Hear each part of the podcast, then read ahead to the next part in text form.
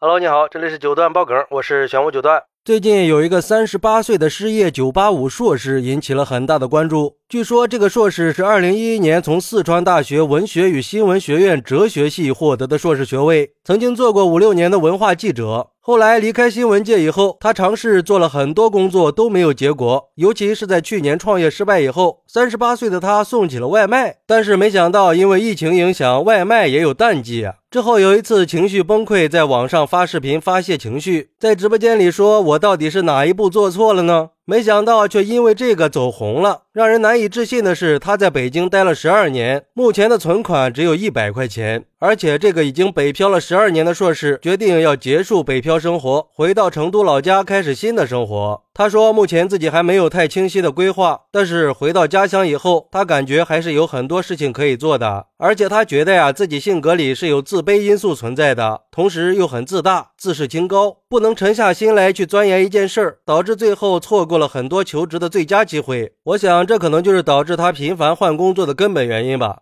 不过，有很多网友都调侃说，建议他去做房产中介或者去工厂打螺丝。而且在他火了之后，有很多公司都给他抛出了橄榄枝，甚至有人愿意直接给他投资。但是他觉得他最理想的工作还是做民办大学的老师，专门负责新闻相关的课程。他已经有打算给四川一家民办大学投简历了。他说可以把自己的这次经历当做非常具体的一个案例来分析，包括对每家媒体报道做比较，也包括怎么跟采访对象沟通这些。而对于这个事儿，有网友认为，可怜之人必有可恨之处呀。既然在北京混不下去了，为什么不早点回成都呢？堂堂的一个九八五研究生，北漂十二年，卡里存款只有一百块钱，只能说理想很丰满，现实很骨感呀。这些高不成低不就的人，永远都只会抱怨命运的不公。但是人必须要活在现实的当下呀，不能一味的活在幻想里。但愿这啪啪打脸的声音可以唤醒一个认不清自己的人，还是要少一点浪漫务虚，多一点脚踏实地，认真的找个工作，好好生活。要不然就是浪费了国家教育资源呀！毕竟我们都知道，追求理想是要付出代价的。那最明显的代价就是金钱了。如果已经食不果腹、居无定所了，还要去空谈哲学，是不是就显得有点可笑了呢？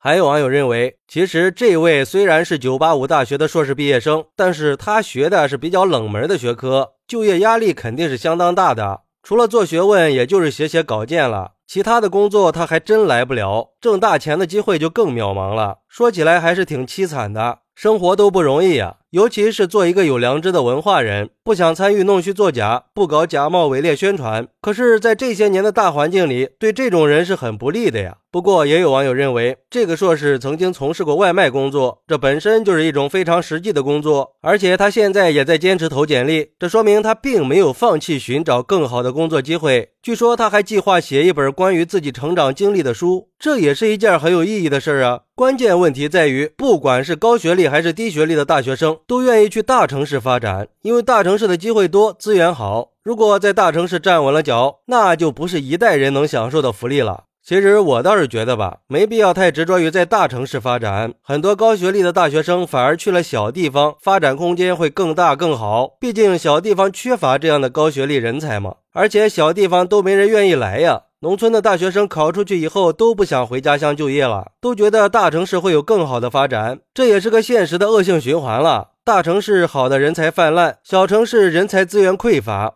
所以我觉得高学历的大学生如果在大城市没有太好的发展，完全可以回家乡去看看。或许早回去的话，已经发展的很好了，早就结婚生子了。当然，每个人的追求都是不一样的，都想在年轻的时候拼一下。我们还是应该尊重每个人的选择，理解每个人的处境。总的来说，这个事儿听起来像是个无奈的北漂故事，但其实这也不是什么偶然事件了。最近这些年，这种事儿还是挺多的，什么博士生扫大街，硕士生送外卖，北大毕业生去卖猪肉，反正就是不管你学历有多耀眼，在面对残酷的现实的时候，一样都是无力感十足的。我们平时都会教育孩子说，好好读书，将来可以找到一个轻松的好工作。但是实际上，所有的工作都不轻松呀。如果没有做好职业规划，没有经验和人脉这些资源的积累，再好的文凭都有可能会面临失业的尴尬处境。好，那对于这个事儿，你有什么想说的呢？快来评论区分享一下吧，我在评论区等你。喜欢我的朋友可以点个关注，加个订阅，送个月票。咱们下期再见。